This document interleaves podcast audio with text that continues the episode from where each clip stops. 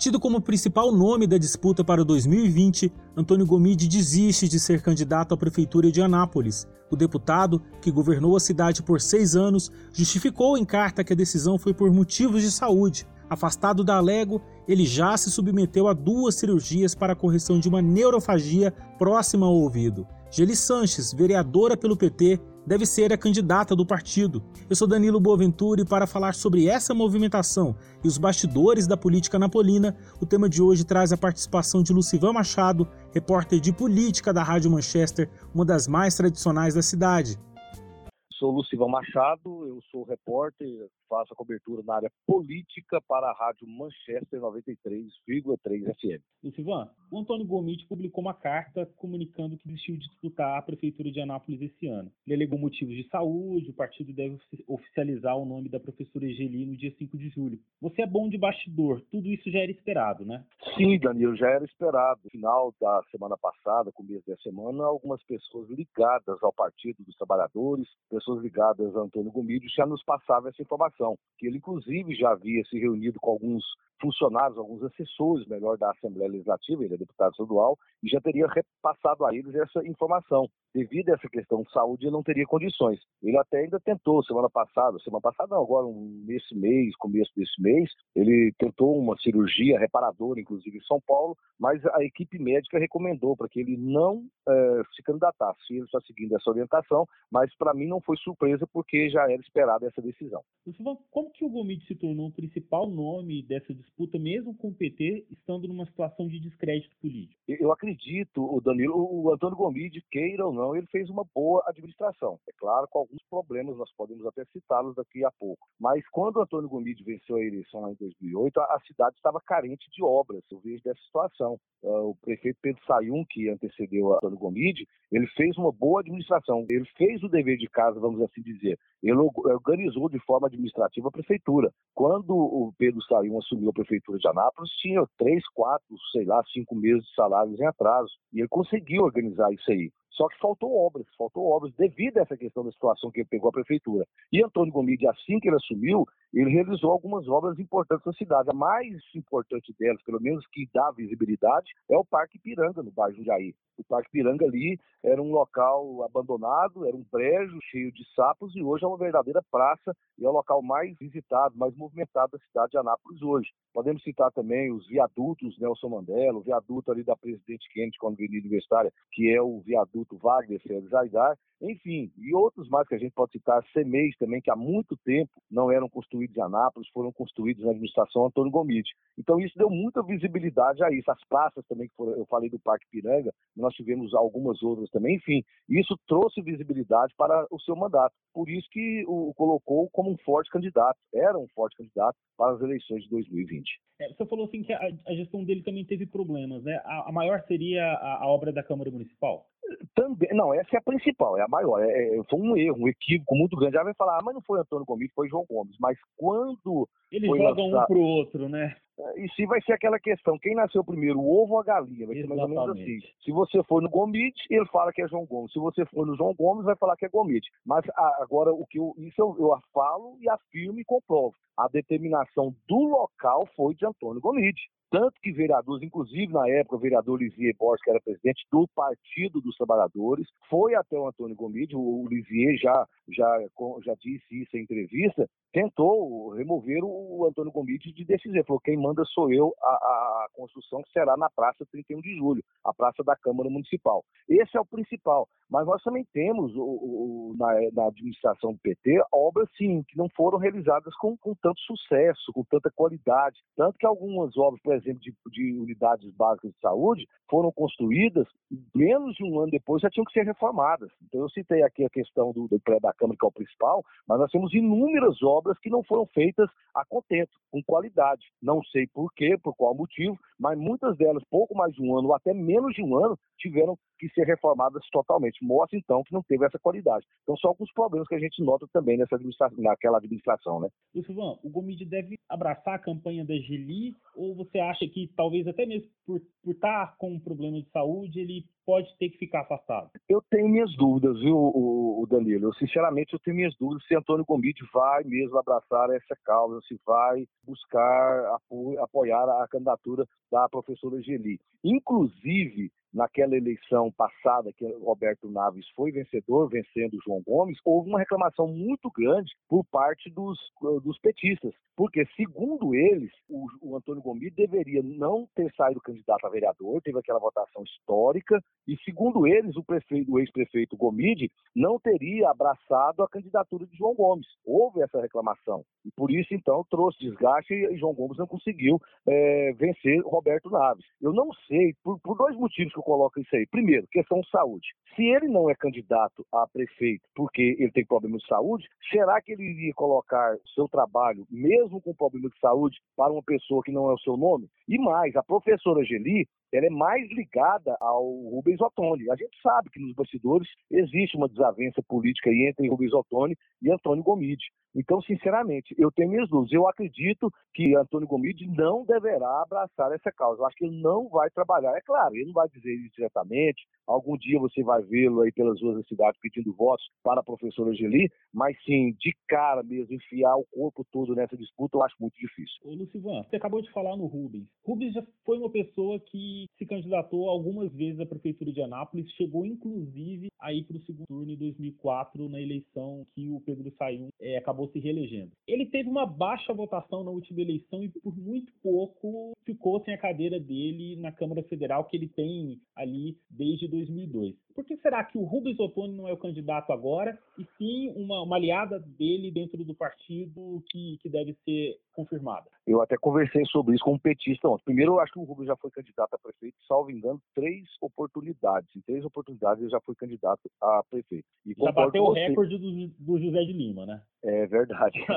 é, e, e, e, você falou bem, Rubens Ottoni passou a muito apurado na eleição passada, né? Cada, você pode pegar aí os números das últimas eleições, cada eleição que passa, o número de votos para Rubens Ottoni vem diminuindo. Então, o Valeriano é... teve mais votos que ele. Isso. Aqui em Anápolis ele ter mais votos que Rubens Ottoni. Agora, aí tem um detalhe. O, o, que, me, o que eu conversei com esse petista ontem é o seguinte: a, a, a professora Geli ela vai para um sacrifício. A, a, palavra correta é essa. Por quê? Ela, ela está reeleita como vereadora. É claro que a gente não pode garantir isso, porque a, a eleição é uma caixinha de surpresa. Mas ela está bem encaminhada para buscar a sua reeleição para vereadora. Não sei se você Até concorda por ter com isso. disputado o Senado e ter tido uma quantidade boa de votos, né? uma exposição maior. Aqui em Anápolis ela venceu o Marconi Perillo, para você ter uma ideia. Ela tem mais votos que Marconi Perillo aqui na cidade. Desculpe, mais votos do que. É Marconi Perillo mesmo, mesmo para o. Senado. Então ela, foi, ela não saiu vencedora nas urnas, mas politicamente ela teve uma expressão muito grande nessas últimas eleições, né? Com, essa votação expressiva que ela teve.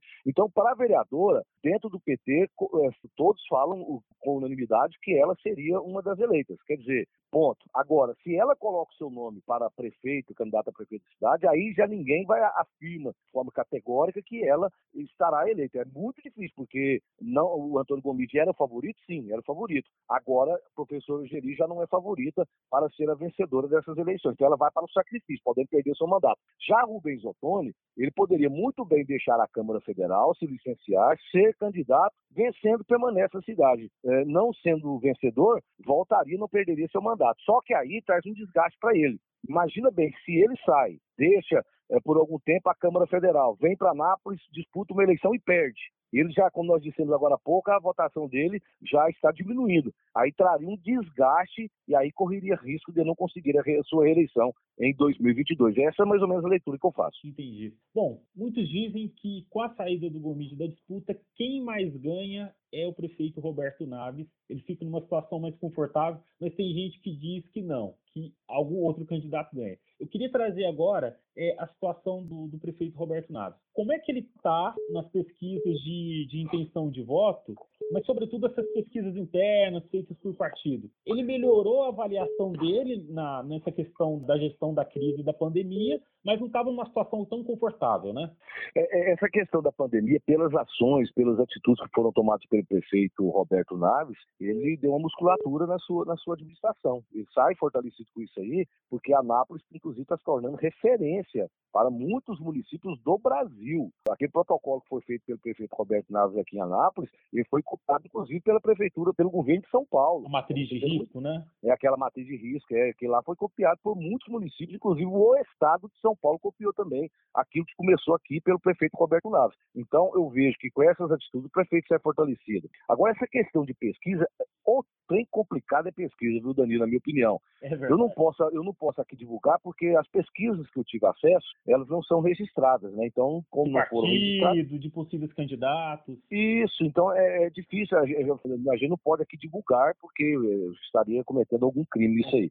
Mas eu já vi pesquisa que o prefeito Roberto Naves e o candidato, então candidato Antônio Gomes, estavam sim 4, 5, 6 pontos. O Antônio Gomes liderando, mas 4, 5, 6 pontos é, à frente de Roberto Naves. E a administração de Roberto diz que foi uma vitória, porque o prefeito, segundo eles, ainda não está fazendo campanha. Então, para isso foi uma vitória. E eu já vi campanhas, já vi pesquisas também ligadas ao Partido dos Trabalhadores que colocam uma diferença de 25 pontos entre um e outro. Sinceramente, é complicado dizer isso. Mas em relação à pandemia, eu acho que o prefeito sai sim com musculatura maior do que quando começou todo esse problema em nosso país. E ele se torna, seu entendimento, o mais beneficiado com a saída do Gomide ou você acompanha o Jairo, que falou agora há pouco, né, que tem, tem muitas pessoas que avaliam que seria o Márcio, do MDB. Daqui a pouquinho a gente até fala mais um pouquinho sobre o Márcio. Mas, na sua opinião, quem mais se beneficia é o prefeito Roberto Naves? Eu acho que sim. É o favor... Agora ele passa a ser o favoritaço. É, é claro, eu acho que devido ao número de candidatos que nós teremos, enfim, possibilidade de segundo turno, é muito difícil conseguir uma vitória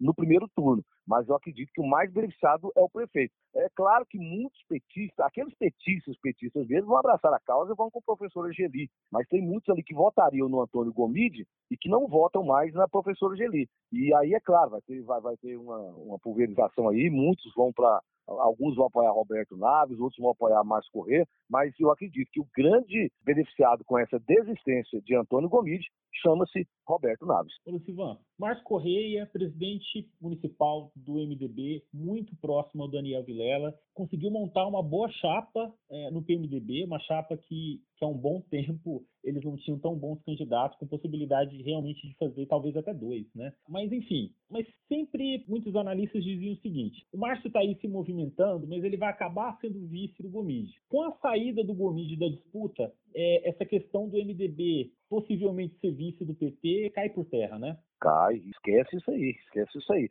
A não ser, se bem que o MDB nacional, principalmente, vem sendo subserviente há muito tempo, de joelhos dobrados, buscando serviço de todo mundo. Mas eu, dessa vez aqui em Anápolis, não acredito. Pela grandeza do MDB, pelo trabalho que está sendo realizado pelo doutor Márcio Corrêa, pela seriedade do doutor Márcio Corrêa, eu não vejo essa possibilidade, sinceramente. Se fosse Antônio Gomide o candidato do PT, aí sim poderia até o MDB indicar um nome que não seria mais Correia. Aí o nome, caso fosse Antônio Gomes, o nome mais provável seria da ex-vereadora Miriam Garcia, que inclusive, Danilo, se filiou ao MDB visando isso, uhum. porque segundo ela não quer ser candidata a vereadora. Então ela foi direcionada ao MDB justamente para isso. Ó, lá na frente, se o MDB e o PT se, eh, se coligarem, Miriam Garcia seria o nome mais forte para ser a vice Antônio Gomide, porque seria um homem e uma mulher, Antônio Gomide católico, Miriam Garcia evangélico. Agora, com essa situação agora, a desistência de Antônio Gomide, acredito que o MDB não vai se submeter a isso, e indicar um vice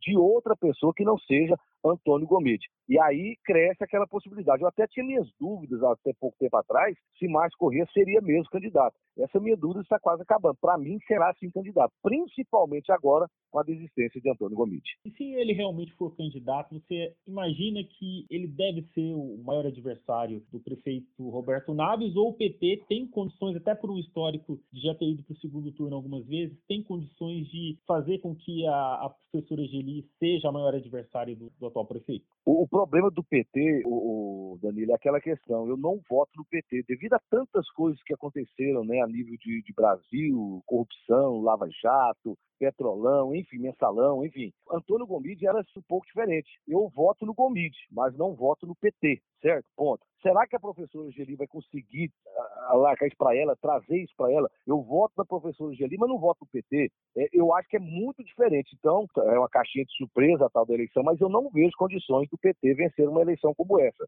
A gente fala assim muito da terceira via. Só que agora essa questão da terceira via também, para mim, acabou. Porque era a primeira via era Roberto Naves, a segunda via era Antônio Gomide, e aí vinha a terceira via com Zé de Lima, com Valeriano Abreu, com o Márcio Correia, enfim. Então, acho que agora acaba essa questão da terceira via, não tem mais essa terceira via. Eu acredito, com, com tudo que está acontecendo, se o Márcio Correia ele é novato na política, ele recentemente agora perdeu o seu braço direito da política, que é o Fantinha. O Ricardo Nabem, que era o seu conselheiro, era a pessoa que estava do lado do Márcio Correia, aí sim, com uma vasta experiência política, principalmente na questão dos bastidores de articulação. Se Márcio Correia conseguir fazer uma articulação boa, trazendo para o seu lado, vamos lá, o, o PRTB de Edson Tavares, o DC do Jorge Bezerra. Republicanos. É isso eu ia falar agora, o Republicanos, que tem como pré-candidato Bragança, né, o Brigadeiro Bragança, se ele conseguir articular isso direitinho, acabar aquela vaidade, aquele ego de quem quer ser vice, quem quer ser o candidato, aí sim eu acho que o principal adversário do prefeito será Márcio Correia.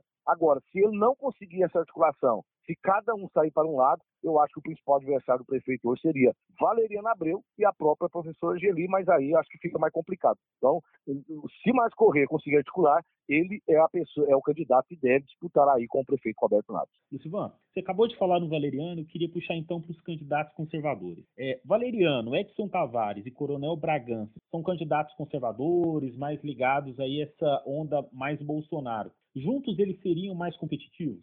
Se unirem também. Aí que, que aquilo que eu disse, se conseguirem colocar nisso aí que você disse, o DC e também o MDB, fica mais forte ainda. Mas os três, você tem razão, essa, essa onda de conservadorismo, onda de da é onda Bolsonaro, né? Família, é, a vida, enfim. E aí, e aí tem um detalhe que chama atenção, Danilo, porque o Brigadeiro Bragança, ele é militar. E hoje nós vivemos essa onda do militarismo em nosso país. O presidente é militar, o vice-presidente, que é o Mourão, também é militar. Nós temos aí dezenas, centenas de deputados pelo Brasil afora é, que foram eleitos também são militares. E aí seria. E outro detalhe: o Republicanos, o Brigadeiro Bragança, é o mesmo partido do vice-presidente Mourão. E o, o, o, Brigadeiro coloca a sua pré-campanha visando esse militarismo e, e, e, contando com o apoio do Mourão na sua candidatura, caso ela se viabilize aqui em Anápolis. Inclusive, ele vindo aqui para a cidade de Anápolis pedir votos para o Brigadeiro Bragança. Eu acredito que sim, se houver isso aí, mas aí é aquela mesma questão que eu falei agora há pouco do Mais Correia. Nós temos aí nesses três partidos que você citou, o Valeriano, o Edson Tavares e o Brigadeiro Bragança, os três são candidatos, os três são pré-candidatos. Vão conseguir chegar num consenso para que um seja visto do outro e o outro abra mão até mesmo da candidatura vice, se conseguirem também dar musculatura. Se não, vai por água abaixo também. Imagina. O Silvan, Ronaldo Caiado, Anápolis é uma cidade muito bairrista e o Marconi, que já foi muito forte aqui, nunca conseguiu eleger um prefeito. Uh, você acredita que o governador, Ronaldo Caiado, vai ter uma, um papel importante nessa eleição ou pode não ser bem assim? Não, a minha resposta é direta para você é não. E eu explico por quê. Você foi feliz de dizer o seguinte, que na, na, nas gestões anteriores, do PSDB principalmente, Anápolis tinha uma visibilidade muito grande do governo. Há muito tempo a Anápolis não ficava fora de participar do governo, indicando secretários. E nesse governo, o próprio governador Caiado não colocou ninguém de Anápolis no seu primeiro escalão. Ele disse que o principal secretário é o governador e que o governador é de Anápolis. Com todo respeito a ele, eu não considero dessa forma. Então, nada disso. E nesse pouco mais de um ano, um ano e meio que ele está à frente do governo, vamos lá. O que foi feito para a cidade de Anápolis? Recentemente, eu vi até uma discussão na internet, algum tom pejorativo, é claro, pessoas dizendo que a única obra do governo Caiado aqui em Anápolis foi a, o prédio da Polícia Civil ali próximo ao DAIA, mas que na verdade não foi construída por ele, né? não foi construída pelo governo. Eu vi pessoas dizendo isso. A gente olha para o DAIA, o que foi feito no DAIA nesse ano e meio? Troca de lâmpada, roçagem, tapa buraco, isso aí é coisa que tem que acontecer no, no, dia a dia, mas de prático mesmo até agora a gente não vê muita coisa, só vê troca né, de comando. Em um ano e meio nós tivemos já quatro presidentes da Codego, sempre anunciando corrupção, problemas da Codego, e aí a gente fala, mas por que, que não faz nada pelo DAP? Porque não dá tempo. Quando o presidente senta na cadeira, o presidente da Codego, vamos articular, vamos fazer um planejamento aqui, ele já cai. É, por um motivo ou por outro, ele deixa a presidente do, do, da, da Codego. Então, sinceramente, o Ronaldo Caio até agora, na minha opinião, está sendo uma decepção para a cidade de Anápolis, e eu acho que não vai, não vai acrescentar muito aqui para o nosso município dessas eleições, não.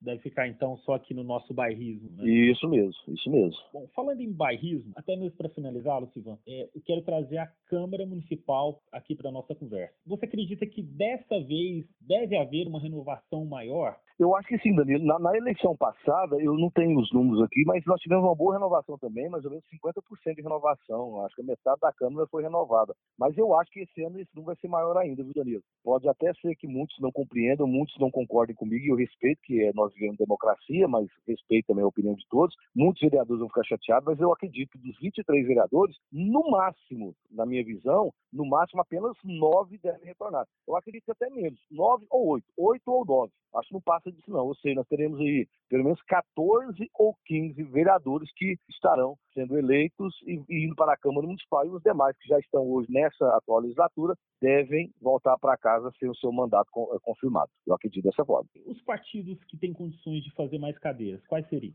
Vamos lá. Eu acho que o primeiro colocado é o progressista. Esse, esse aí, pela chapa que tem. Partido certeza, do atual prefeito. É o partido do atual prefeito. Deve fazer três, três é certeza. E se pode escrever três é certeza, tendo a possibilidade de fazer o quarto. Depois vem o PT, Partido dos Trabalhadores, que pode fazer dois, faz talvez chegar a três. O mesmo acontecendo com o DEM, o DEM também faz dois. O PT e o DEM estão bem idênticos, na minha opinião. Os dois fazem dois, certeza, e os dois podem chegar a três na sobra, né? Então, esses dois. Agora, o PV do Domingos Paulo deve fazer dois. O PSB do Jackson Charles deve fazer dois. É, deixa me ver. O Solidariedade do deputado Amil Filho deve fazer dois. Eu acho que são os principais partidos ali em número de vereadores eleitos para, para as próximas eleições. Agora, só um detalhe que me chamou a atenção aí. Essa mudança aí, se a casa seja a professora Geli mesmo confirmada a candidata do PT, traz mudança até para a Câmara Municipal. Porque o professor Alex Martins, que foi secretário de Educação, ele está no progressista. Progressista, como eu disse, é fazer três ou quatro. E eu não o colocava entre os quatro primeiros, porque lá tem João Feitosa, tem Leandro Ribeiro, tem Thaís é. Souza, tem Japão, tem América, tem outros também fortes. Eu não colocava o professor Alex Martins entre os primeiros. Com essa desistência, com essa saída né, da, da professora Geli, que é ligada à educação, eu acredito que muitos outros que seriam direcionados a ela podem ser transferidos para o professor Alex. E aí já se colo eu, eu, o coloco e que, que pode ficar entre os três primeiros colocados dentro do progressista. Então tem essa mudança também. Pode acontecer isso também, viu, Danilo? Só para contextualizar, o Alex foi secretário municipal de educação aí por mais de três anos. Isso mesmo, secretário municipal de educação. Bem lembrado para você. Tá certo, Lúcio. Muito obrigado por ter conversado com a gente, viu? Um abraço, muito obrigado. Estou sempre à disposição. O tema de hoje é um podcast do Portal 6 com produção de Gabriela Lícia e edição de Vanúbia Correia. Você pode ouvir nossas entrevistas, análises e bate-papos na sua plataforma preferida, como Spotify, Google Podcast e Apple Podcast. Nos siga e receba a notificação de todos os episódios que saem sempre no início da manhã. É isso, até o próximo tema.